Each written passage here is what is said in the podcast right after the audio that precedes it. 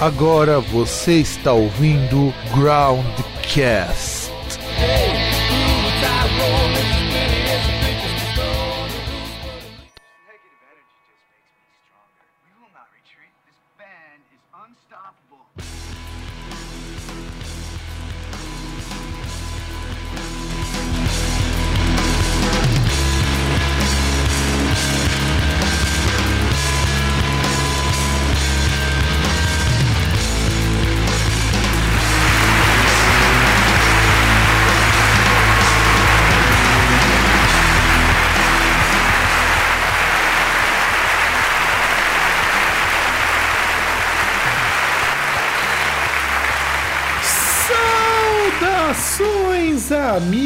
Amigos e amigas, ouvintes e pessoas que gostam dessa pocilga chamada Groundcast.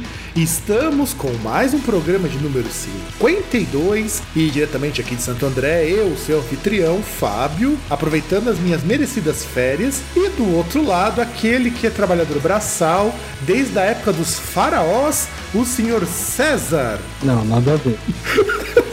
Como assim? Explique como nada a ver. Não, porque se fosse trabalhador braçal, eu já estaria morto faz tempo.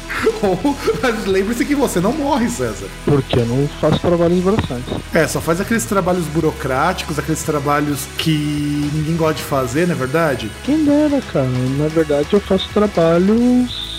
É, é- é aquele esquema, né? Tipo, algumas pessoas quando entram nesse ramo de TI, elas, elas entram falando, ah, não gosto de gente, eu quero trabalhar só com computador. Mas aí você esquece que quem mexe com computador é gente. Então você lida com pessoas de qualquer jeito. É, e nem sempre isso é bom, né, César? Ah, cara, eu aprendi que meu problema não é com pessoas, meu problema é com pessoa filha da puta. Ah, sim, isso é verdade. lidando com pessoa filho da puta, pra mim não tem problema. Bom, e nessa aí, estamos começando então mais um programa. É, produção, vamos então para a parte de notícias, afinal de contas, tem bastante coisa para falar de novo. Infelizmente, esse ano de 2016 já começou bem terrível. Então, produção, gira a vinhetinha de notícias, porque o bagulho vai bombar agora.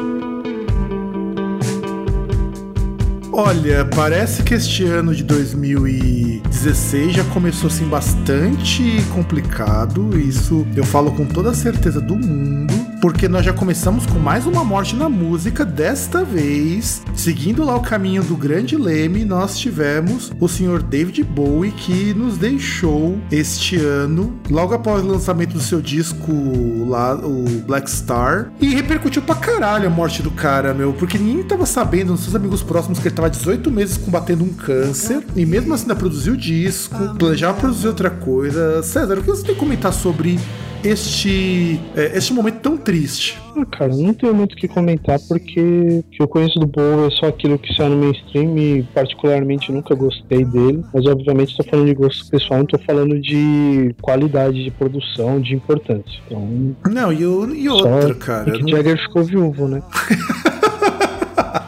isso é verdade, isso é verdade, isso é verdade. É, e não dá, cara. O David Bowie, assim como o Leme, eu acho que eles estão assim em pontos opostos em termos de ser ou não ser um rockstar, eis a questão. Porque, olha só, enquanto o Leme era o porra louca que enchia a cara, era o rockstar por excelência, o David Bowie, ele era o rockstar, só que de um modo oposto. Ele, ele era o cara que se, que se vestia, se transformava e a cada disco buscava se reinventar. Inclusive o disco Black Star que ele lançou é um disco muito bom, muito bom. É, ele pela primeira vez ele arriscou uma sonoridade que é, é impensável para um cara como o Bowie, mais complexa até do, do ponto de vista musical. E muita gente sentiu a morte dele. Aliás, eu acho que a morte dele foi tão até mais sentida do que a do Leme. É, isso com certeza, porque ele é um artista mais abrangente, né? E não sei essa parte do rockstar, porque, pelo menos parte sexual falando, o cara foi tão rockstar ou mais do que o Leme.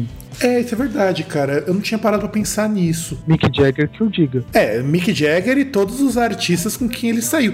Cara, ele catava a mãe do Slash, meu. Mano, o- o cara era tipo o Mr. Catra, velho. Mas, Não é nem Mr. Catra, era tipo o Alexandre Frota. Parecia um buraco e fura. Eu acho que ele tá mais pra ser gay, cara. É, não sei, precisaria ver se ele pegou alguma, pegou alguma árvore. Olha, eu não duvido, porque se pegar a lista de- dos, dos casos supostos, porque nem todos os casos dá pra provar. Mesmo do Mick Jagger é um caso, vamos dizer assim, controverso, embora eu acredite. Não, não digo que é lenda, porque você sabe que rolou uma música em homenagem ao David Bowie por parte do Mick Jagger, né? Não, não, uma lenda eu digo assim, é algo que é, você tem indícios, mas você não tem fato, você não pode cravar com 100% de certeza. É, isso é Mas verdade. já ficou, pro- já entrou pros anais aí da história musical. Olha, é dos anéis de quem entrou essa história? Não, dos anais da história da música. E que, e que aliás, era engraçado porque eu lembro que eu conheci o Bowie, a primeira vez que eu vi foi ouvindo aquela música China Girl, e eu só vinha me tocar que existia o David Bowie, que eu já tinha visto antes. Sabe aquele filme do Christian F, na época que a escola não era formada por professores e alunos bundas moles? Ah, cara, Christiane F eu não vi na escola, eu vi no Senai. E isso daí é o que, caralho? Mas Senai não é escola, é diferente. Não, Senai não é uma escola regular, mas é escola. Ah, mas o esquema não é escola, porque o, o intuito lá é profissional. Ah, sim. Ah, não, tudo bem, mas é escola no sentido institucional. Talvez não a ideia de escola. Eu vi, assim, eu vi quando eu tava na sétima série, eu devia ter uns 13 anos, quando eu vi o filme do Christiane F. Eu lembrava que eu achava o filme foda pra caralho, mas eu sequer tinha me tocado do David Bowie. E, inclusive, por muito tempo eu não gostava muito do Bowie, porque eu achava as músicas dele muito monótonas. Sabe aquela coisa de adolescente true, metaler, só escuta metal, metal, metal? Eu era assim até os meus 17 anos. Né? Você olhava pro seu pôster do Menor e falava, porra, David Bowie, que bichinha. Cara, pior é que eu tinha um pôster do Manowar no meu quarto há muitos anos atrás. Isso não é brincadeira, não. Não, mas quem disse que eu tava brincando? Isso eu sei. Aqui, ó, todos os meus poderes mentais que desenvolveu ao longo dos anos. Eu tinha pôster do Manowar, eu tinha pôster do Iron Maiden, cara. Ah, mas Iron Maiden tudo bem. O problema do Menor, acho que Menor ainda é pior. Eu acho que tá pau a pau, cara. Não, porque Iron Maiden você tem a chance de ter um pôster de alguma capa de disco. Do Menor você vai ter os caras de tanguinha. ah, não, o do Manowar não era de tanguinha, era de uma capa de disco também. Era só besuntado em óleo sem camisa. Hum, Eu acho que sim, eu não lembro qual que era. Eu lembro que é de uma das capas dos caras. Porque, porque o mascote ele aparecia sempre sem camisa. Então, só não aparecia de tanguinha. Mas algumas capas até apareciam, mas. Não, sim, isso, isso é. Isso é verdade. Mas uma coisa que eu também acho interessante. Caramba, agora até engasguei. é que é o seguinte: quando o Bowie morreu, quando agora voltando pra morte do Bowie.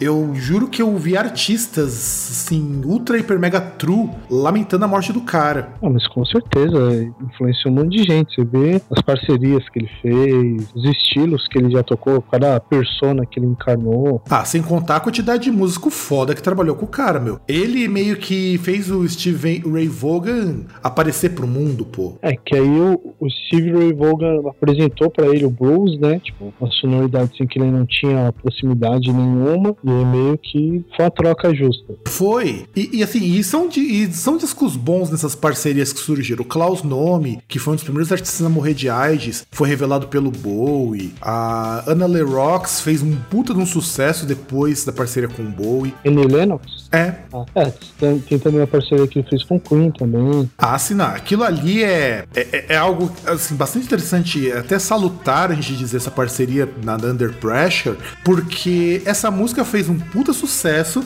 e de tempos em tempos ela volta a fazer sucesso justamente por ser uma música muito foda, cara, Under Pressure. Não é minha música favorita, mas acho ela muito foda. Pra mim é melhor que China Girl. É, eu também acho melhor que China Girl. Eu gosto muito de China Girl, mas eu concordo contigo. O Iggy Pop, cara, hoje o Iggy Pop só existe por causa do Bowie, porque os caras eram muito amigos e o Iggy Pop era um Zé Droguinha que gastava tudo com cocaína e o Bowie falou: Não, eu vou te ajudar a virar gente. Inclusive, a música China Girl foi dada pro Iggy Pop pra ver se ele conseguia levantar uns trocos. Vai ver que é por causa do Bowie que agora o Iggy Pop é um tiozinho bombado. Eu acho que sim, viu, cara? De verdade, eu acho que sim. Por isso que ele é hoje aquilo que o Ouro Preto sempre quis ser, mas nunca vai ser, né? É, então, é cara. O Iggy Pop, ele conseguiu se manter, assim, embora eu ache os discos mais novos do que ele gravou, mais recentemente, que faz um bom tempo, diga-se de passagem, bastante ruim, o Iggy Pop é um cara que se ele não lançar mais nada e só viver do que ele já fez, ele já tá de bom tamanho. Ah, mas ele já tinha voltado pro estúdios, né? Voltado a tocar aí algum tempo atrás. É, então, mas eu não sei se foi pra gravar disco, se foi só uma turnê de reunião. Eu sei que ele voltou sim. Que inclusive é, é, é parte do legado do Bowie, né, cara? A gente tem que lembrar que o Bowie participou com muito artista foda, muito artista cresceu junto com o Bowie, muito, muito do Bowie também, como você mesmo colocou, trocas muito justas. Ele pega de repente um cara de música erudita como Klaus Nome e trata ele pro pop. Então aí você tem um vocalista fudidaço cantando pop. É, só que é uma coisa, uma morte que não vai ser sentida por todo mundo, né? Ah, sim. É, é. A internet, eu acho que ela tem a capacidade de gerar imbecis numa proporção muito maior do que ela é capaz de comportar, porque assim como aconteceu com o Leme, houve a revolta das femi- feministas é, problematizadoras, lacradoras, votantes de- do Partido do Solzinho. O- teve problema com, entre várias aspas, feministas quando o Leme morreu? Eu não lembro. Eu lembro de retardados falando, mas não, assim, de um segmento específico. Então, você tinha moças que falavam que o, que o Leme era misógino porque dormia com um monte de mulher. Com o Bowie foi um pouquinho mais pesado. É que com o Bowie foi mais idiota ainda. É, é que eu acho estranho que, assim, que pena que a, esse fato da internet ser prolífica a ponto de produzir merda, ela não produz merda fisicamente falando, né? Porque com a quantidade de merda que eles que é produzida na internet, não faltaria comida no mundo, porque é muito adubo, daria pra plantar um monte de coisa. Ninguém ia morrer de fome mais. Não, não, isso eu concordo contigo. Isso eu concordo porque, cara, é, é, é uma quantidade de merda tão grande que eu fico impressionado. E qualquer acusação de que o Bowie era pedófilo porque comeu uma mina de 14 anos. Mas a própria mina se orgulhava de ter perdido a virgindade com o David Bowie, porque ele era o cara naquela época, na verdade era o cara até hoje, mesmo virando um, um tiozão de respeito, vai. É, o pessoal esquece que tem um negócio chamado sexo consensual, né? É, cara, e assim, não dá pra você. É que pelo menos eu penso dessa forma. Não dá pra você pegar É que- uma- uma- um lugar com uma década de 80 e achar que a mentalidade dela se. se- Ela pode ser julgada pela moral que as pessoas estão voltando a ter nos anos 2010. É, é que a gente precisa ver, por exemplo, qual foi o lugar, né? Porque, por exemplo, no Brasil, não sei na década de 80, mas hoje em dia, isso que ele fez não seria problema. Nos Estados Unidos já seria, porque tem aquela questão que a diferença de idade não pode ser maior que 5 anos. Em alguns estados, não é, não é geral isso. Mas para menor de idade, será que é alguns estados só? Eu, é que na Pode ser um verdade. geral isso aí. É que na verdade Estados Unidos é menor com- de idade. Então, aqui nos Estados Unidos é complicado, né, cara? Porque como você tem as legislações locais e elas se interpõem às federais, é é complicado, mas pode ser que você tenha razão. Eu acho que aconteceu isso na Inglaterra. Eu não li direito a reportagem, eu li por cima, então eu não me ativei ao lugar, mas acho que foi na Inglaterra que aconteceu isso daí. O, o que eu achei engraçado disso é que eu vi um, um link, né? Acho que até foi um negócio que um amigo em comum, lá, o Ramon, Ramon Machado, aí, compartilhou, que a menina falava, ah, que tem um link aqui, tipo, já começa a merda que é aquele esquema, assim, esse fenômeno, que é da pessoa, tipo, confiar num, tipo, ah, você tá na internet é verdade, né? Tipo, a pessoa não corre atrás pra ver o que que é, coisa do tipo. Se alguém fala na internet um negócio que pra ela é legal, pra ela é algo de acordo com o que ela, com o que ela pensa, então é verdade, com certeza. Ah, mas você quer ver uma coisa que eu acho mais foda ainda, cara? É, pensa pelo seguinte: é, essa moça não foi- na verdade, foi ela e algumas replicaram esse tipo de crítica. Mas falaram, inclusive, que o Bowie ele era um exemplo do patriarcado, ele reforçava o patriarcado, alguma coisa do tipo. Sim, e que diga que eu diga. Pois é, cara, pois é. Eu não entendo o cara que se vestia de mulher, arrumou briga com uns homofóbicos porque os caras achavam que ele era viadinho demais e por isso que ele ficou com a pupila mais aberta do que o normal, depois tomou um soco no olho. Ele saiu com um homem, mulher, se depende até com, com um cachorro. E o cara é exemplo do É, patriarcado. animais de pequeno, médio porte, né? Ele é a versão inglesa do Mr. Catra, só que mais abrangente, pô. Não, é que o Mr. Catra, o negócio dele é fazer filho. Acho que o exemplo que você deu do ser gay é o melhor. É que o ser gay ele é um negócio insuperável. É, eu acho que ele ainda consegue o status de ser insuperavelmente insuperável em termos de que qualquer coisa pode literalmente virar um objeto de atração sexual. Mas enfim, essa então é a nossa, nossa deixa para falarmos da morte do David Bowie, porque é importante lembrar que ele é muito, muito importante mesmo para a história da música. E César, você tinha uma notícia rápida, então comente em menos de um minuto antes de nós virarmos o bloco. Não, deixa pro final. Então, fazendo o final, então, produção, você já sabe que é aquele esquema maroto de fazer a transição. Então, por favor, vira a transição para começarmos o programa de número 52.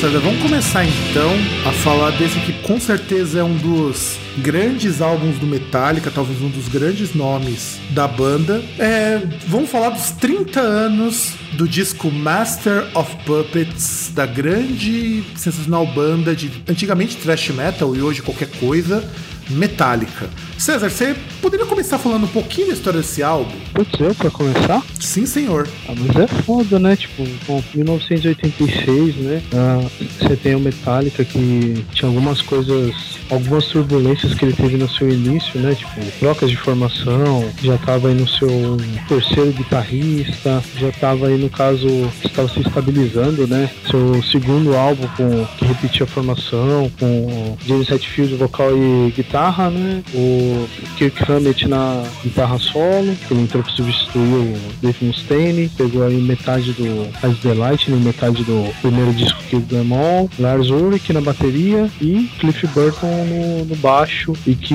influenciava muito na parte musical de composição da banda. Então, a gente até vai comentar mais pra frente um pouquinho sobre isso, mas vamos para que o nosso ouvinte, se ele for muito novo, se ele for era um molequinho que empinava pipa no ventilador, talvez não saiba como que era o ano de 86 na música. Então, em primeiro lugar, em 86, o que, que nós tínhamos? Nós tivemos um monte de disco, assim, um monte de lançamentos é, que atingiram grandes posições, inclusive vou só citar algumas coisas aqui, caso você tenha interesse, pesquise. Você teve, por exemplo, o Falco, que foi um dos primeiros artistas a cantar em alemão pro mundo, né? Que tinha estourado com a música Rock Me Amadeus. Você tem o, o single de Papa Don't Preach da Madonna, também estourando no mundo todo. Teve o lançamento e também o, o único sucesso digno de nota do Europe do Final Countdown. E teve também uma música do Berlim, Take My Breath Away, que aliás é uma música que é super famosa até hoje e o single West End Girls do Pet Shop Boys. Ou seja, o que vocês podem perceber aqui? O pop e o eletrônico estavam dominando as rádios, as paradas de sucesso no mundo todo. E o metal tava, assim, o que eu considero esse, esse ano de 86, o ano em que o metal tava fazendo muito sucesso e já, tava começando a entrar num um certo declínio das bandas clássicas, mas a gente vai comentar um pouco depois. Então, 86 foi um ano legal em termos de produção musical. Você tem muita coisa, muito single, muito hit. Nessa época você tem, nós citamos o David Bowie. O David Bowie tinha eh, conquistado uma boa posição com o single de Absolute Beginners. Você tem também o All the Things She Said do Simple Minds. Você também tem o Be Good to Yourself do Journey. Você tem também o Smiths que estava bombando nessa época.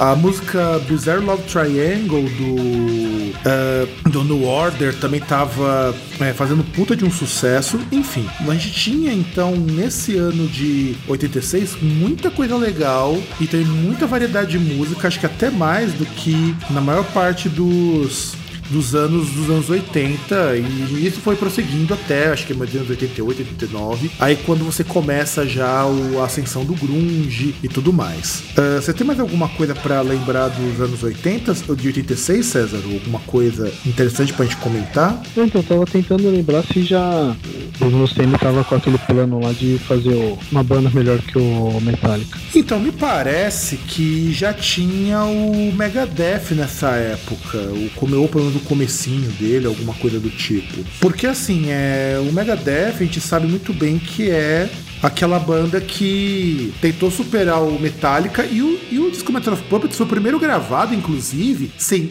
absolutamente nada de contribuição do Dave Mustaine. E César, tem mais alguma coisa para comentar sobre o, o Master of Puppets? Ah, então, tem algumas coisas sobre o Master of Puppets, mas não sei se já comenta agora, né? Ah, seria legal a gente começar antes de assim, nós vamos falar muito sobre Master of Puppets ao longo da história, sobre o quanto esse disco vendeu. Eu acho que seria interessante a gente primeiro começar a comentar que o Master of Puppets foi o primeiro disco do Metallica gravado numa gravadora maior, que era a Elektra Records, que agora se chama Electrica Entertainment Group Incorporation, que faz parte do grupo Warner. E a Elektra, quando assinou com Metallica, relançou o Kill and All e o Hide the Lightning em edições com a produção um pouquinho melhor. Eles deram uma remasterizada no áudio e compraram e lançaram muita coisa do Metallica desde então. É que o, o Hide the Lightning, o segundo, até dava pra melhorar alguma coisa. Agora o Kill and All não tinha muito o que mudar, né? Então, o Kill and All, ele é. Como que eu posso dizer?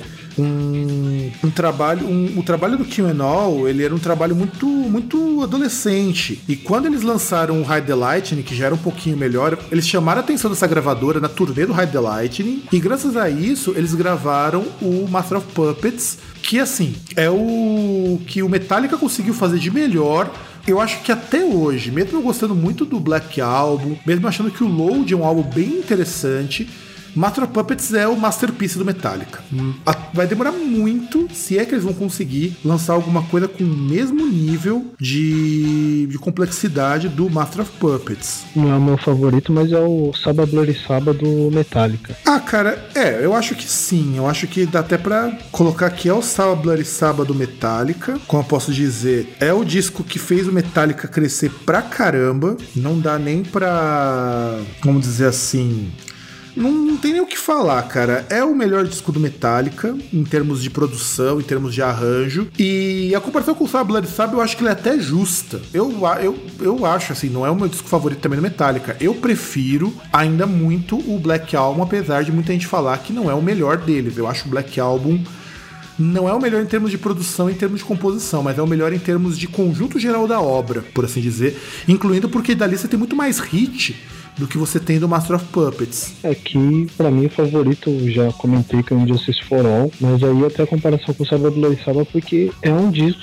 é um disco que foi, tipo, sucesso de crítica, de público, foi um do melhor produzido aí deles, e que eles conseguiram ter um resultado melhor. É, foi mais bem produzido, foi o, o disco que fez o grupo crescer, porque o Metallica até então era mais uma banda de metal dos Estados Unidos. Quando eles lançaram o ter terceiro disco e o último com o Cliff Burton, antes do, do acidente dele com o ônibus durante a turnê do Master of Puppets, foi um disco que, quando ele foi gravado, ele foi. É, primeiro que ele foi gravado uma boa parte desse disco na Europa. Porque o que acontece? Eles foram gravar o, o disco nos Estados Unidos e eles não gostaram do timbre, eles acharam que não ficou legal. Então o que eles fizeram? Eles levaram as masters, levaram, foram para um estúdio lá na Dinamarca.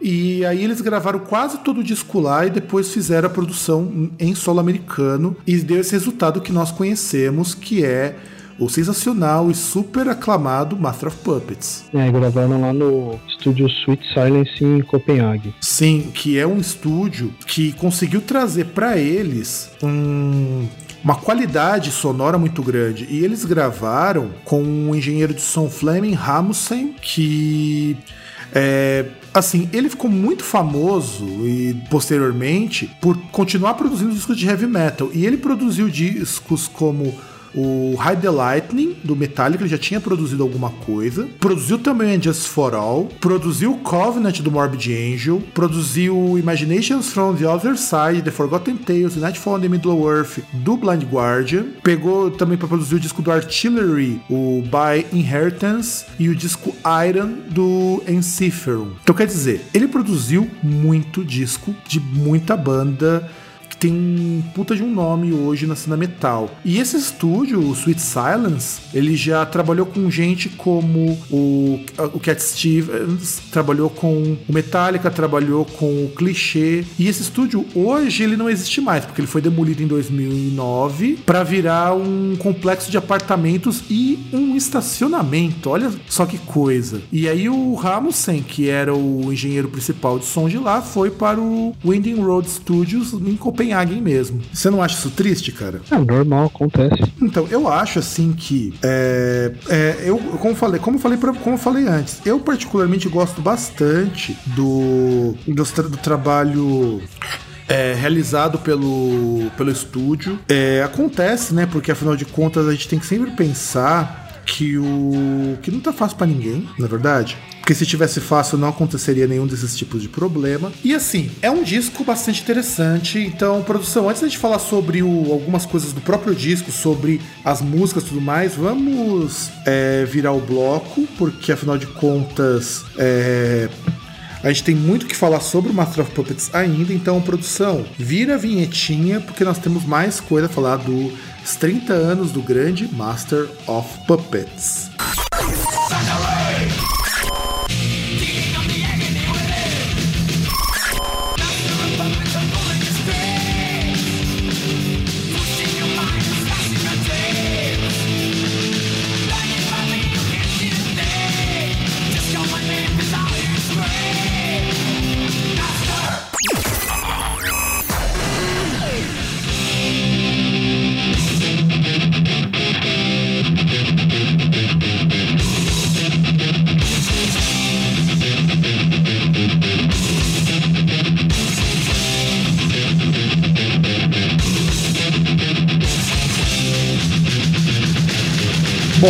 Falando um pouquinho da produção então do Master of Puppets, vamos falar então agora sobre o, o, disco, né? Vamos comentar um pouquinho sobre. É, em primeiro lugar, os, a gente estava conversando em off, eu e o César. O Cliff Burton teve um papel assim muito forte nesse disco, sobretudo por ele ser o um membro do Metallica que tocava melhor. Aliás, era nítido que ele estava com uma diferença em termos de qualidade musical do que o resto da banda que é, comparado com ele, eles arranhavam, não é verdade? É que na formação ele era o que tinha uma formação mesmo, assim, musical, mais consistente, né? É, e não só mais consistente, ele era bom como compositor. Sim, é. Tem o pessoal que acha é, que é meio doido, assim, que acha que. É, meio doido não. Tem gente aí que acha que, tipo, ah, falam tudo isso do Cliff Burton, tipo, ah, viúva de Cliff Burton, só porque o cara jogou um drive no baixo, mas, tipo, a influência dele era muito maior do que simplesmente tocar baixo na composição, a parte de complexidade das músicas,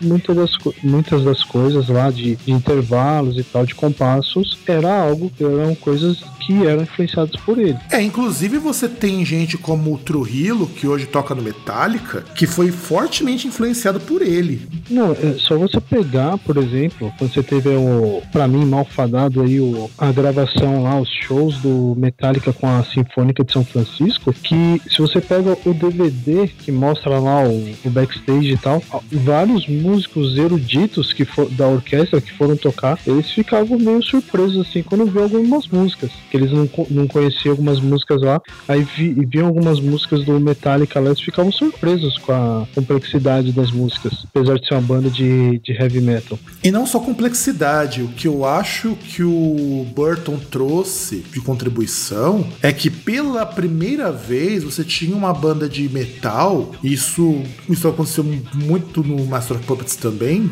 na qual você não tinha uma banda que só fazia barulho, porque o thrash metal, quando surgiu, lá na Bay Area principalmente, ele ainda era muito influenciado pelo hardcore. Então a ideia dessas bandas não era fazer um som técnico, era fazer uma barulheira que eventualmente agradasse os jovens. E você vê o Master of Puppets, ele é. A gente até, até posso dizer que ele é totalmente oposto a tudo que o Megadeth produziu quando começou a banda e totalmente oposto ao primeiro disco do Metallica. É muito é muito mais técnico e não só o baixo nesse caso, o baixo, a guitarra, as linhas de bateria, elas são todas muito mais complexas do que o que vai acontecer no, nos trabalhos anteriores do Metallica. É verdade, né? Até se comparando mesmo, assim, o Metallica no início lá, que ele, que ele conseguiu lá o contrato com a gravadora Mega Force, era uma banda de punk um pouquinho mais técnica, né? Tipo, uh, você pega algumas entrevistas deles no começo eles falavam, a gente só queria tocar algo rápido e pesado. Aí depois no Hide the Light, né, você tinha um pouco mais, alguma complexidade, né, você tinha algo um pouco mais refinado, mas nada em comparação com o Master of Puppets. Ah, sem contar o seguinte, né?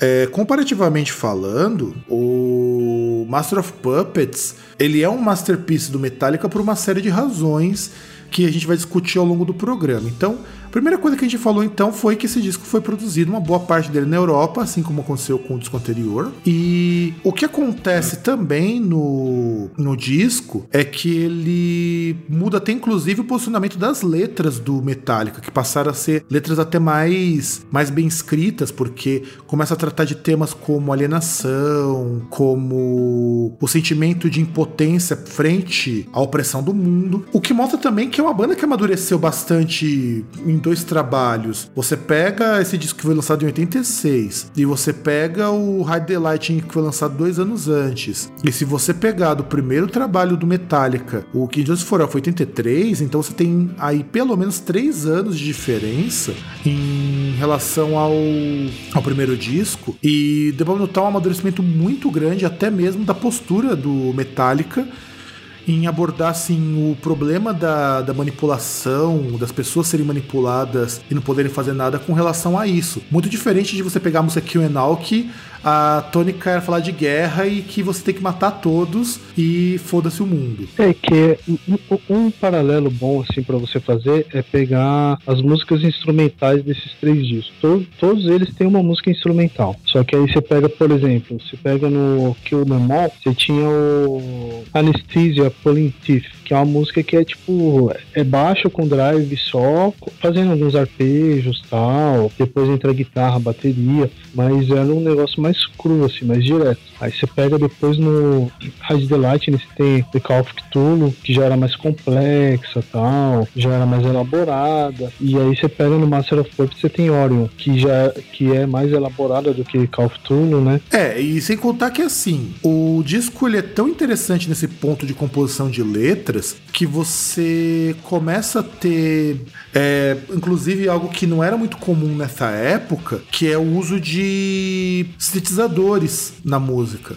Então, algumas partes, alguns trechos da, do Master of Puppets, da produção, foram colocados alguns sintetizadores que dão um ar mais sombrio, um ar diferente para as músicas. Sim, é interessante também o negócio que tinha para comentar sobre o Cliff Burton, que assim, uh, entre outras coisas, você pega aí do Cliff Burton, ele, as bandas que ele participou antes, que ele não era baixista original do Metallica, né? Ele entrou aí na época das gravações do Kill, Kill Wall, tipo, que ele tocou numa banda chamada Easy Street, que foi uma banda quando ele estava no colégio, que era formada por ele e o guitarrista e o baixista atuais do, do Fenomore, o Mike Bordin e o, e o Jim Martin. E sem contar que ainda assim, tipo, os caras, meu, é, surgiu aí na YouTube, assim, algum tempo atrás, um vídeo deles tocando na escola, acho que em 82, por aí, meu, é um negócio, sim, totalmente sem noção, tá ligado? Ah, cara, é só você pegar pra onde que os caras foram depois depois, né? É, então, você vê que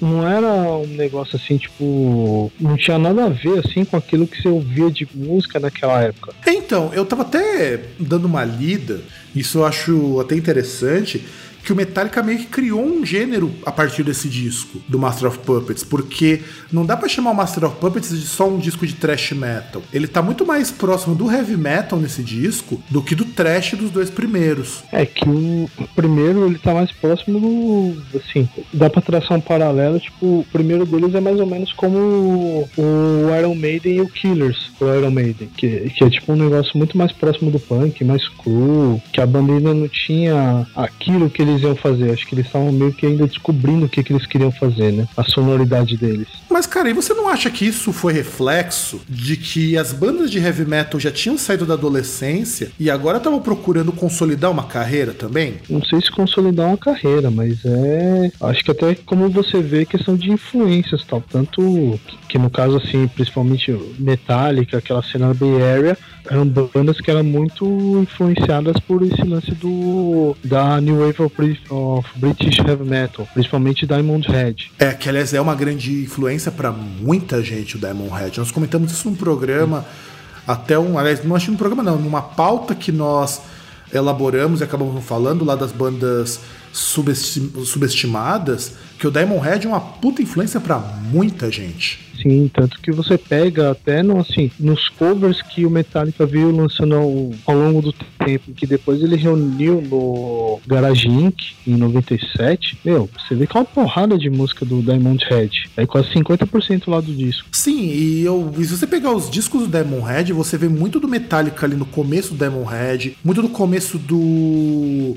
Do Pantera, assim, no Diamond Head, no- quando o Pantera virou uma banda de, de thrash metal, ou de groove, como o pessoal chama, você vê muito até mesmo das bandas da New Wave of British Heavy Metal no Diamond Head. É que o Diamond Head ele participou dessa leva, mas é um. É, é que não teve toda aquela relevância, assim, em questão de projeção que, que teve um Iron Maiden, um Judas Priest da vida. É, na verdade, eu acho que o Diamond Head só não teve essa projeção, talvez por falta de uma oportunidade para ele aparecer junto dessas bandas, porque o a New Wave of British Heavy Metal revelou muita banda que rapidamente foi esquecida. Uma delas mesmo era o Crocus, que era uma banda dessa época que eu acho fantástica e que sumiu. Então, o Metallica também, eu acho que quando surgiu esse movimento Bay Area, eu lembro, quando eu era mais novo, o pessoal tinha arrumado aquele Metal Massacre. Você deve lembrar talvez dessas compilações que chegavam algumas cópias piratas no Brasil, que era um monte de banda de metal americana que eles gravavam uma demo e era distribuído em shows do evento Metal Massacre. E um deles você tem no mesmo CD Slayer, Metallica. E todas as bandas que estavam lá, a que tocava pior era o Metallica, por incrível que pareça. É, que inclusive na época que eles tinham, é, se eu não me engano, na hora que foi montar a banda, que aquele negócio, né? O, o Lars postou um, publicou lá numa revista e colocava em mural essas coisas, um anúncio falando que queria montar uma banda, né? Aí apareceu lá o James Hetfield e tinha um amigo do James que era o Paul McGovney, que era o outro guitarrista, que não era lá grande coisa. Que até inclusive por causa disso que eles foram levados a buscar o alguém aí no caso que foi o Dave Mustaine, né? E pode, posso abrir uma polêmica aqui? Bora. O Dave Mustaine também não era grande coisa na época do Metallica, que fique bem claro, tá? É, é- é que o Mustaine, assim, o problema maior dele era o, o vício dele, né? Mas em qualidade ele era muito melhor que o Ron McGovney. Ele era, mas assim, eu sinto que muitas vezes a dorzinha de cotovelo dos fãs do Megadeth é, justamente são porque. É, justamente essa dor de cotovelo surge porque o Megadeth nunca conseguiu ser tão grande como Metallica, aí eles precisam inventar que muita música do Metallica era do Mustaine. Então por isso que eu não levo grande fé no Mustaine. Mas o Mustaine, ele tem um mérito muito interessante. Ainda que o Mustaine não fosse grande músico, ele meio que fez Metallica melhorar um pouco a qualidade do, do- das composições quando eles lançaram o Hide the Lightning. The Lightning, não, desculpa, o, o Kill. Então, mas aí que tá, porque, por exemplo, muitas das músicas, tanto no the Lightning quanto no Kill Them All, foram compostas junto com o Mustaine. Inclusive the Lightning, uh, For Horsemen, que é no, só que no caso, assim, For Horsemen, a música era totalmente diferente, né? Tipo, no, na época do Mustaine e na banda, a música era a The Mechanics, né? E a música ela falava lá de uma. Não sei se é uma fantasia, uma fantasia ou era um sonho molhado em Mustaine, que ele imaginava ele lá, que ele era frentista, né? Imaginava ele lá frentista no posto e chegava uma gostosa no posto. Uma coisa bem hard rock, diga-se de passagem. Diga, diga-se de passagem, uma coisa bem, bem hardcore farofa dos anos 80, né? Ah, uma coisa bem singela, bem poética. Bem Motley Crue. Elegante, elegante. Finíssimo. Com certeza. E assim, você tinha músicas. É, For Whom the Beltles também foi composta junto aí com o Mustaine. Então você tem músicas que ele participou, não dá pra negar. Mas aí o problema mais é que tem muitos que falavam que, ah, mas o melhor do Metallica era com o Mustaine. E o Master of Puppets foi aquele disco que assim, calaria totalmente a boca disso, fal- de quem fala uma coisa dessas, né? É, é o, porque chupa, tecnicamente ele é muito melhor. é o chupa do Metallica, né? Chupa Dave Mustaine. Ah, não chupa Dave Mustaine, né? Porque os caras chutaram ele. Não tem o que falar chupa. Ah, mas o Mustaine também ficou brigando muito no Metallica por causa do direito dessas músicas, inclusive. Ah, mas deve ter sido depois, eu não lembro assim de. Ao ponto- não, o The, Mechan o The Mechanics mesmo, cara. O The Mechanics ele regravou com o Megadeth justamente por conta dos problemas de direito autoral que ele tava tendo com a música For Horsemen. Ah, mas isso aí, tanto que eles fizeram uma outra letra tal, inclusive pra poder gravar, né? Que eles não gravaram The Mechanics, eles gravaram The Four Horsemen. E que as melodias elas são bem próximas, mas a música do Metallica é um pouquinho maior originalmente, mas enfim. Então, a melodia ela é, ela é igual. A diferença é que o, a do Metallica tem um interlúdio e tal, mas dá pra reconhecer algumas coisas que o Mustaine fez, igual, tipo, algumas técnicas assim de guitarra que são bastante interessantes, mas. Sei lá, sim. não dá pra. Assim, também não dá pra gente colocar tudo isso daí. Eu acho que tem muita história que tem do Mustaine não pra que a gente poderia falar aqui. Mas o que eu acho que é importante, o que eu acho que é interessante a gente é, falar um pouquinho antes de nós irmos pro próximo bloco é lembrar assim: é um álbum de uma banda que amadureceu bem. Eu acho que eles amadureceram bem nesse, nesse trabalho, sem sombra de dúvidas, muito mais do que eles fizeram no, nos dois anteriores. Isso é inegável. Não tem como dizer que esse disco do Metallica não representa um grande passo na carreira deles. Então, Então, é, é só você lembrar que, assim, antes de virar o bloco, que é o disco de uma banda que antes ela fazia tour pela Bay Area, né? Fazia tour ali na São Francisco, lá na área, e que levou a alguns anos depois a fazer tour pela Europa. exatamente. Isso pra, uma, uma banda que não tocava no rádio. Que é o que nós vamos comentar no próximo bloco. Então, César, chama, chama, chama a troca, a troca de bloco daquele jeito maroto e sensacional que só você sabe chamar. Edita, dá uma empinadinha, dá aquela viradinha pra nós, vai.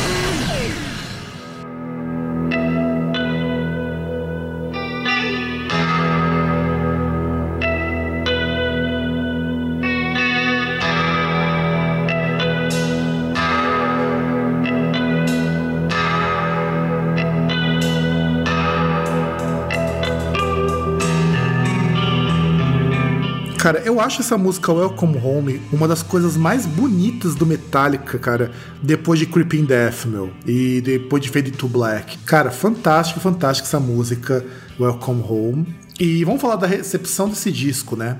Bom, Master of Puppets, ele foi muito bem recebido quando foi lançado. Olhando aqui, ó, só para vocês verem dos ratings profissionais, dos, das classificações, o All Music deu 5 estrelas para esse disco, o Chicago Tribune deu 4 estrelas, que é a nota máxima, o Robert uh, Christgau deu B-, o Encyclopedia of Popular Music deu 4 estrelas, a Kerrang deu 5, The Rolling Stone Album Guide deu 5 estrelas e o Sputnik Music deu 4,5 de 5 pra esse disco. Ou seja, ele é um disco do caralho. É, sem contar que você pega também que ele alcançou o top 29 da Billboard, da lista de 200 melhores, né? Pois é, cara, 29 na Billboard, numa época que você era altamente dependente do rádio, é algo assim que. E sem tocar no rádio, É, que é isso que a gente vai comentar agora. Esse, esse álbum não tocava no rádio, cara. Porque caso você, moleque criado leite com pera,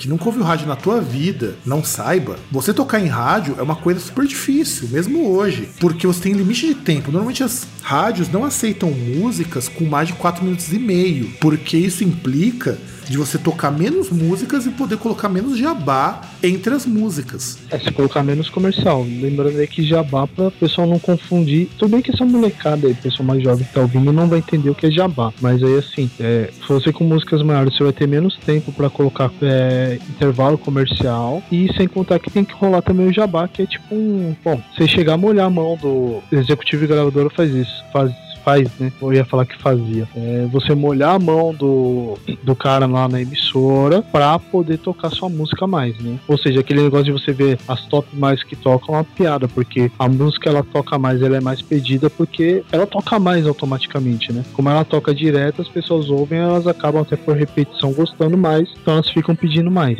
É um círculo vicioso. Então, e não só isso, eu tava lendo esses dias, é, como que é a tendência da música pop hoje nos anos 2000? O Metallica ele já seguiu uma coisa que hoje já não é mais tão comum em banda, que é você ter, por exemplo, músicas com introdução, músicas que não começam com o vocal. Se vocês pegarem as músicas pop hoje, até esses sertanejos nojentos, quando muitas têm uma introdução de uns 10 segundos, já entra o vocal.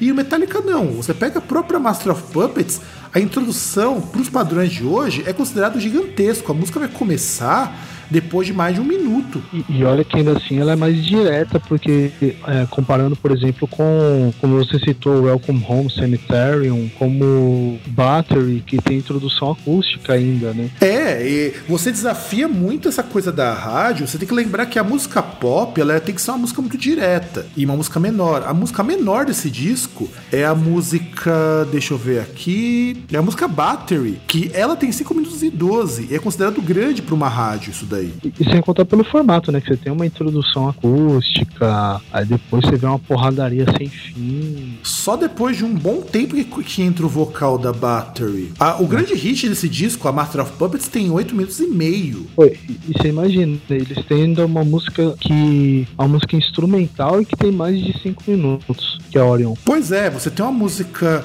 de mais de 5 minutos, você tem letras muito longas. Você pega, por exemplo, a Disposable Heroes é uma música grande, é uma letra muito grande. Tá certo que ela tem aquele mal de você ter algumas repetições, mas o Metallica também quebrou uma coisa. Se vocês, se vocês observarem bem, algumas das músicas do Master of Puppets foge daquele esquema de verso, verso, refrão, verso, ponte, refrão. É, acho que mais na questão da duração, né? Porque puxando assim pela memória, eu não lembro, não lembro uma música que não tenha refrão. Acho que todas têm. Ah, mas por mas... exemplo, ó, eu tô olhando aqui as letras. A Master of Puppets você tem verso, verso, verso, refrão, verso, verso, verso, refrão, verso, verso, parte e refrão. Só que não é estrutura convencional, que é, por exemplo, você tem, tem três estrofes, cara, antes de entrar o refrão. Lembrando o seguinte, por exemplo, o refrão da música do Master of Puppets, na verdade, ele tá inserido num outro. É, numa outra parte. Não tá, por exemplo, você vai pegar as músicas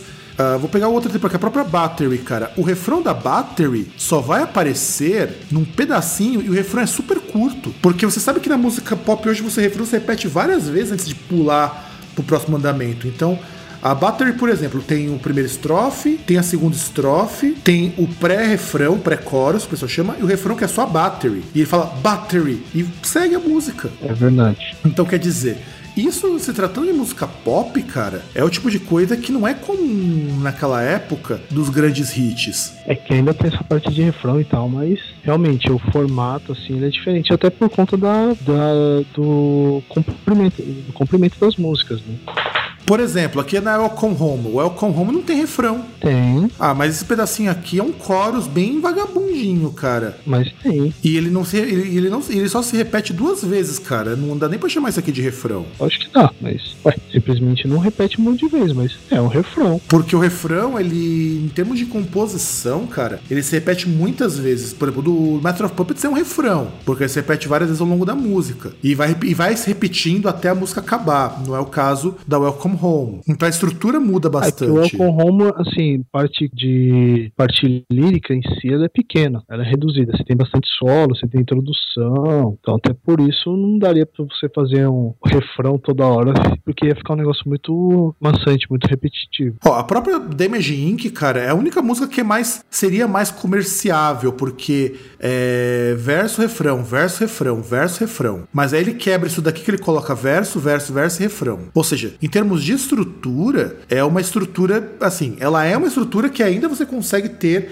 resquícios de uma música popular, mas ele mexe com uma estrutura diferente do que era comum até pra época, do que é pra hoje, inclusive. Sem contar o seguinte, quando nós falamos ainda da recepção, lembrando que esse disco não tocava em rádio, a não ser as rádios universitárias, que como eles não tinham um compromisso com grana, nada disso, então podiam tocar.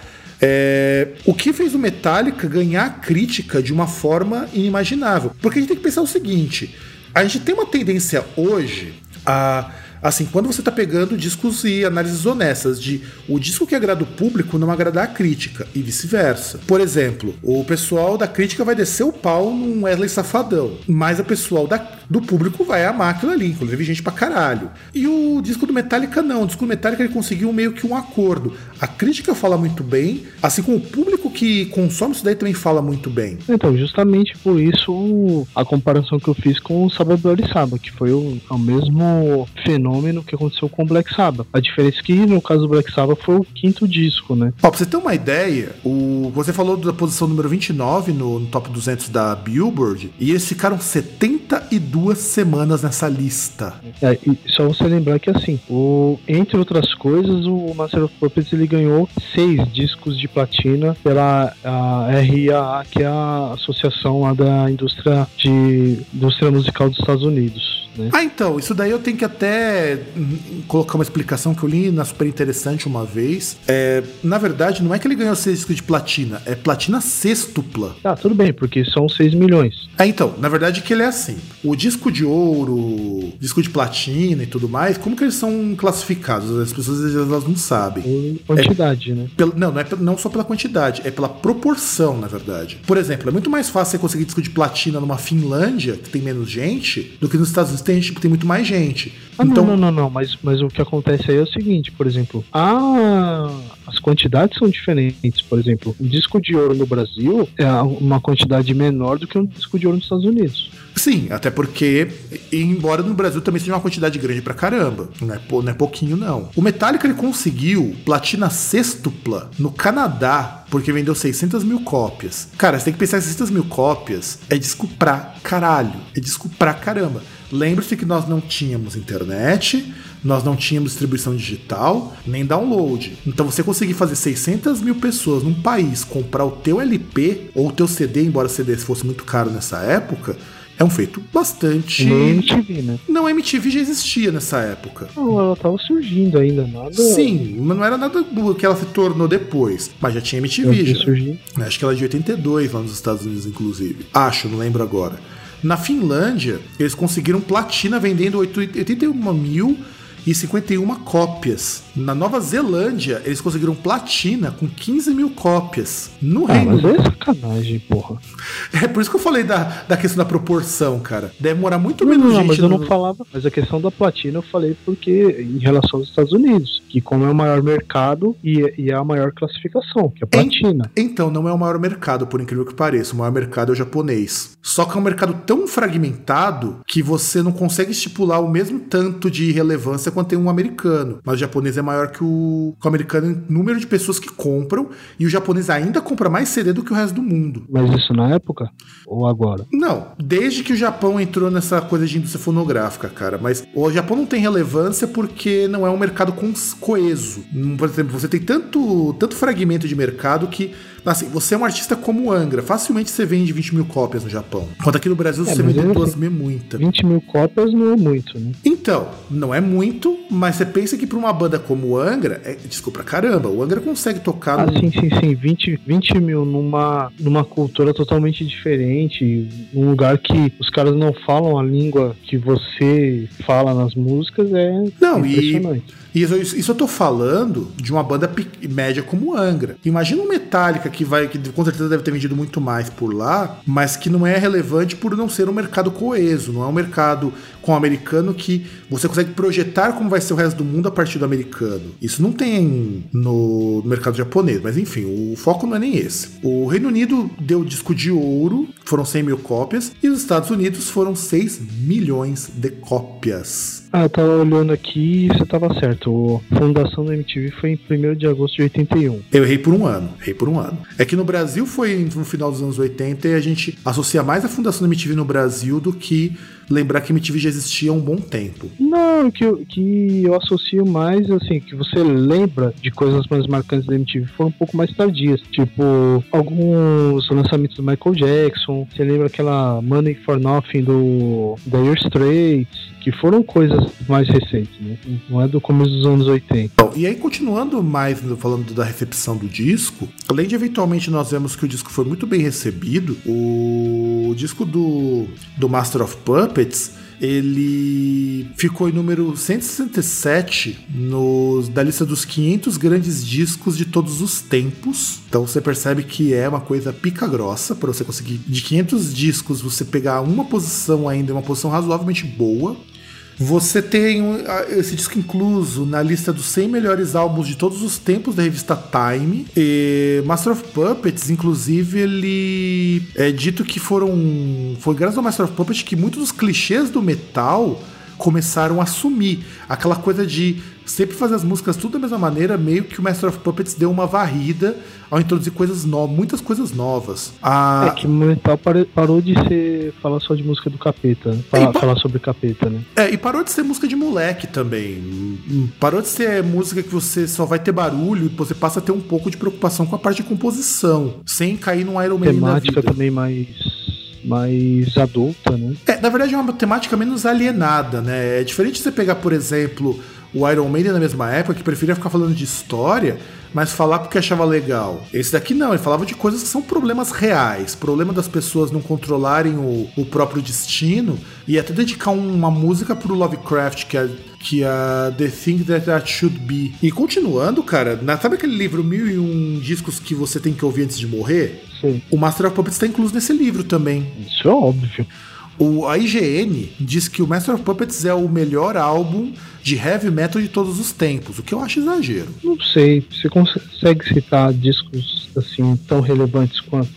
Cara, eu cito só um, que é o Vai. que é o disco Paranoid do Black Sabbath. Ah, mas não acho que dá pra comparar Paranoid, não. Não, cara, fala por relevante, não fala por qualidade. Por qualidade, cara, você tem discos que são tão relevantes quanto. Não dá pra dizer que é o maior álbum de heavy metal de todos os tempos, mas eu digo que é um dos maiores. Afinal de contas, você tem o Number of the Beast do Iron Maiden, você tem o o Euthanasia do Megadeth, que é um puta de um disco, é um puta de um Ah, disco. mas acho que não dá pra comparar. Você tem também o disco que pra mim é um dos discos mais importantes de heavy metal, junto com esse que é o Painkiller do Judas Priest, lançado é, cinco anos depois. Embora você, tinha, você já tenha também os outros discos do Judas Priest igualmente relevantes. Você tem os discos do Rainbow, cara. Você tem o Dio, você tem. Quer dizer, pra você ultrapassar todos esses caras e dizer que o do Metallica é o mais importante de todos os tempos é complicado. Sim, com certeza, é um amparo duro. Entende? Ele é um dos mais importantes, ele é importante pra caramba, mas não é o mais não é o maior disco de todos os tempos não. Eu tenho, eu tenho outros discos que estão no mesmo patamar. É, você tem os primeiros discos do Rainbow, cara, que também, inclusive, muito deles influenciou muita coisa do Metallica posteriormente. Ah, eu colocaria entre os 15 maiores. Pode ser, eu também concordo. Talvez. Eu acho que. Eu acho que eles estão no mesmo nível do Black Sabbath nesse sentido. Aí voltando à comparação com o Sabla Saba, que é inegável. Até em termos de, de mudança de, de postura da banda. O Sabla Saba é um disco do Black Sabbath mais maduro. Embora eu goste mais do Paranoid. Eu acho o Paranoid mais interessante. E o Masters of Reality por causa. Da, da distorção, que eu acho fantástica, mas Paranoid é um disco que eu amo também. O, o Paranoid não, o, o Sabla Saba. Tem mais coisas que a gente tem aqui para falar do Metallica. É, o jornalista Mark Pupoff ele diz que é o melhor álbum de heavy metal. No caso de uma opinião de um jornalista, eu acho ok, porque para ele é isso, então ok. Ele também Ele é vai o... ter os argumentos dele, né? Exato, que ele vai ter os argumentos dele. Eu, eu acho que é ok. Um veículo como IGN eleger isso é diferente. É, o álbum ele foi votado na Guitar World como quarto maior álbum de guitarra. E isso eu concordo, porque as guitarras são fenomenais desse disco. Isso elas são até melhores do que do, dos discos que vieram depois. Eu não sei, assim, como gui- guitarra, eu prefiro Injustice for All, mas ele tem, meu, assim, umas coisas interessantes, questão de efeitos, tal, técnicas que são usadas. É, eu falo mais pela parte de técnica mesmo. É lógico que a gravação. Eu gosto muito do Injustice for All, embora eu acho a Eye of Beholder uma música chatérrima. Eu gosto muito eu gosto muito da One, né, cara? Eu acho a One a música, a música mais fantástica do Metallica, cara. Mesmo não sendo a melhor deles, eu acho a mais fantástica. Pelo, pela forma como ela é composta, eu acho os andamentos dela muito bons. O, One eu já enjoei. Porque eu, repetiu eu pra caramba. É porque repetiu bastante, né, cara? Mas eu gosto do- dos andamentos da One, inclusive da versão completa, da versão longa da One. Eu prefiro mais Injustice for All e Black Knight. A Black End, ok, Black End eu acho uma música ok. E Dyer's Eve, que é a, a última, que é a mais, assim, vai, papum, rapidão. E aí, continuando, na Total Guitar, ele conseguiu o número 7 na posição top 20 dos riffs de guitarra. E a edição de 2006 da Kerrang, ou seja, há 10 anos, essa, essa revista dedicou uma revista inteirinha para falar deste disco. Porque teve o lançamento da versão remasterizada do Master of Puppets. É, a Kerrang, inclusive, ela chegou a fazer, alguns anos atrás, um tributo ao Master of Puppets, né? Isso. Ó, pra você ter uma ideia, ó, em 86, é dado que foi o ano do thrash metal, porque foi o, foi o ano que o thrash metal saiu um pouquinho do underground e começou a galgar alguma coisa do mainstream. Na verdade, eu acho que até o último grande álbum de thrash metal do Metallica é esse, porque depois, a partir do Injustice for All, eles começam a ir pra um outro caminho, mais heavy metal, mais hard, que vai depois descambar no Black Album e depois vai virar o que virou a partir do Load, que é um disco que eu gosto, mas eu, eu acho que é um disco ok. É um disco com boas músicas, boas ideias, mas não é nada de excepcional. É, que a gente já comentou até, inclusive. Então, e aí, pra você ter uma ideia, esse álbum do Master of Puppets foi tão interessante porque. Graças a esse disco, ele conseguiu fazer com que os discos do Megadeth, como o Cells e o Ray of Blood, começassem a ganhar destaque, porque foram todos os discos lançados no mesmo ano. Então, o Cells foi lançado em 86. Então, graças ao a esse disco do Master of Puppets, ele, o mercado começou a ficar mais receptivo para para essas coisas, porque o disco do Metallica ele foi lançado em março. O do Megadeth, o Cells, foi lançado em setembro. E o Rage of Blood, Raging Blood do Slayer, que é um baita de um disco que a gente precisa fazer um programa sobre isso, porque também é outro disco que merece um programa, ele foi lançado em outubro. Então quer dizer, olha, olha como o disco do Metallica foi importante até mesmo para outras bandas. E coincidentemente ou não, também foram bandas cujas letras e as composições amadureceram muito nesses discos. É, inclusive a gente tem que falar do Raining Blood, que precisa capirotar um pouquinho também, né? É, não, o Raging Blood eu acho que é um. Talvez a gente até pode falar em algum programa. Pode não, a gente vai falar sobre o Raging Blood porque é um disco que merece um programa tanto quanto esse disco do Metallica por outras razões, inclusive pelo fato de você ter um Slayer amadurecido. O disco que eu considero o melhor disco do Anthrax também saiu nesse ano, em março, quase ali juntinho com o, o disco do Megadeth, que é o Among the Living, que só quer dizer, pode juntinho não, ele saiu um ano depois, que é pra mim o melhor disco do mas- Anthrax. Pra mim, o melhor É, disco do... nem isso o Anthrax consegue juntar com o pessoal do Bay Area, pô. Ah, mas eles lançaram um disco bom, cara. Among the Living é um puta de um disco, cara. Tem a música Indians e só pela Indians já vale o disco todo. Pô, nem isso eles conseguem combinar no, no, no Big Four, pô, foda. Então, e aí, o que, que a gente é, entende? Esse é um disco, então, o Master of Puppets, que tornou Metallica uma banda mais conhecida, porque é o primeiro com uma grande gravadora, e além de ser o primeiro com uma grande gravadora, é o primeiro disco de uma banda amadurecida. Então, produção, Vamos falar, fazer algumas considerações sobre o, sobre o Metallica para encerrarmos o programa. Então, vira a nossa vinhetinha para irmos para o último bloco.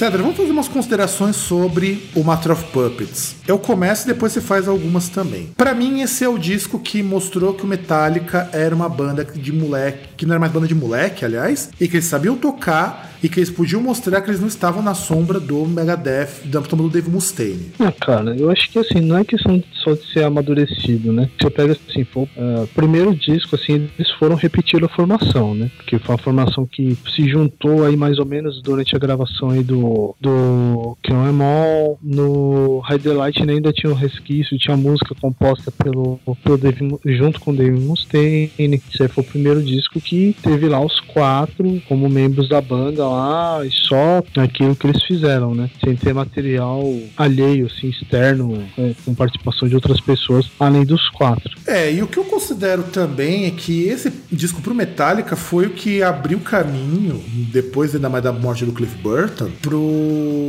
Just For All, que é um disco mais sofisticado. Eu acho que a diferença que a gente pode dizer até desse, pro, desse disco do Master of Puppets para o, o Just For All é que o Just For All já é um espelho de uma banda que precisava romper com o thrash metal para poder manter a qualidade e a variedade de composição. É, e poxa, você pega o faixa a faixa assim, é, você tem faixas que apesar de você ter entre si faixas que são bastante diferentes, você tem uma certa coesão assim no, no disco. Não, você não tem coisa que você fala, ah, mas isso aqui não devia estar aqui, apesar de das temáticas serem diferentes entre as músicas.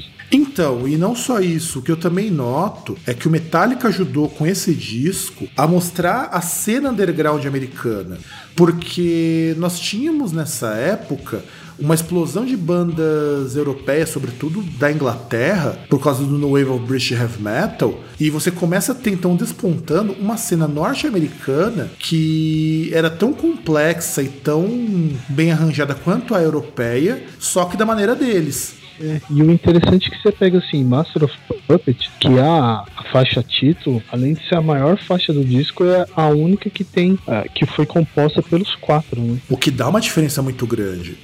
E, inclusive, quando você tem essa, esse disco, esse disco permitiu que o Metallica fizesse uma turnê na qual eles faziam a abertura pro Ozzy, que já tinha um puta de um nome nessa época. Inclusive, nesse, nesses shows de abertura pro Ozzy, eles foi a primeira vez que o Metallica tocou para um público muito maior do que o público que ele tá acostumado a tocar nas casas de show pequenininhas lá na Bay Area. É, inclusive, até só fazendo uma correção, eu falei que Master foi a única que os quatro compuseram juntos. Não, eles compuseram também Damage Inc. Mas aí, poxa, você pega a faixa título que os quatro participaram e é um masterpiece por, masterpiece por si só, né? E foi o primeiro disco que eles gravaram sóbrios também. Eles, eles não beberam durante as gravações como aconteceu nos dois primeiros discos. Isso é importante ressaltar. O que talvez tenha dado cabeça para eles pensarem melhor na composição. É, até porque tinha algumas coisas lá que se eles estivessem bêbados ou drogados não ia dar certo. Sem contar assim, é, ainda como, como uma coisa interessante, nessa época, em 86, foi marcado por uma série de problemas com a banda. O primeiro foi quando o Hatfield quebrou o pulso, quebrou o pulso não, quebrou o, a cintura, pegou no quadril, por causa de um, de um acidente que ele teve de skate. Eu acho que deve ter caído sentado, provavelmente. Então o, o John Marshall estava tocando as guitarras durante um bom tempo, durante a turnê. E quando eles fizeram a turnê do Damage In, em setembro, com Anthrax, foi quando o, Cliff Burton morreu é, jogado pela janela do, do ônibus.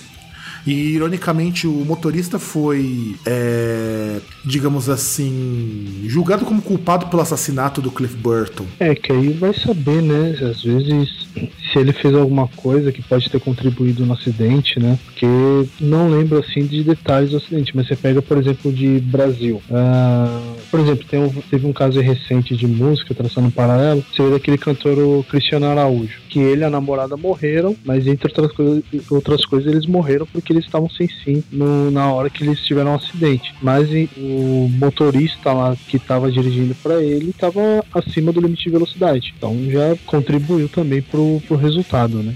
Exatamente. E, inclusive, antes da morte do Cliff, uma boa parte das músicas de Justice for All foi composta junto com ele. Então, quer dizer, se você reclama que o Metallica hoje tá do jeito que tá, pode ter certeza que o Cliff aprovaria isso, porque é só você observar o Injustice for All, que já é um direcionamento mais clean pra banda. E é isso. Você tem alguma última palavra, César? Ah, cara, sei lá, eu acho que é possível pessoas deveriam ouvir Justice for All, porque ele começa da forma correta, ele se desenrola da forma correta. Se pega o tracklist ali, se ouvir, você não, você não consegue pensar, por exemplo, ah, essa música poderia sair, ou a ordem das músicas deveria ser diferente. Então acho que as pessoas deveriam ouvir, não, né? Apreciar.